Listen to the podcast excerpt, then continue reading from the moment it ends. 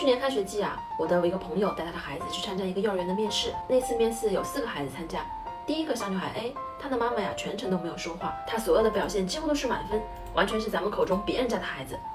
第二个小男孩 B，他的妈妈呀控制欲非常强。小男孩本来准备去玩小汽车的，但但他的妈妈却语气强烈的跟他说，赶快去拼拼图。可能小男孩 B 的妈妈是希望他能展现更多的技能给老师看。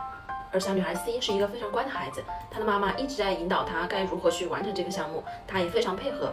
而我朋友的孩子呢，其实他各项能力都很不错，但他是个慢热的孩子。我的朋友并没有像 B 和 C 的妈妈那样去指挥孩子，而是完全让孩子决定自己想做什么，自己不想做什么。最终，朋友的孩子并没有被录取上。听他分享了这个故事以后，大家都说，只要你稍微引导一下孩子，孩子就一定能考上的。但是朋友的一番话让我们都沉默。他说：“我不可能指挥孩子一辈子，很多困难和选择需要他自己去做决定。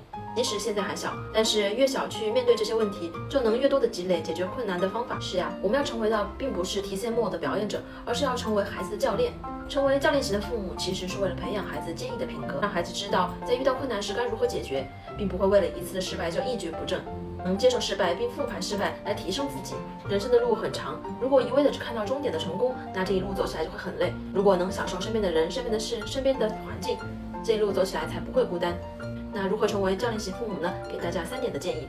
第一点，让孩子学会独自的面对困难，有些失败是不可避免的，早点让孩子经历，反而是给孩子在积累经验。第二，运用策略和方法，教会孩子如何正确的去努力。策略和方法并不是天生就会的。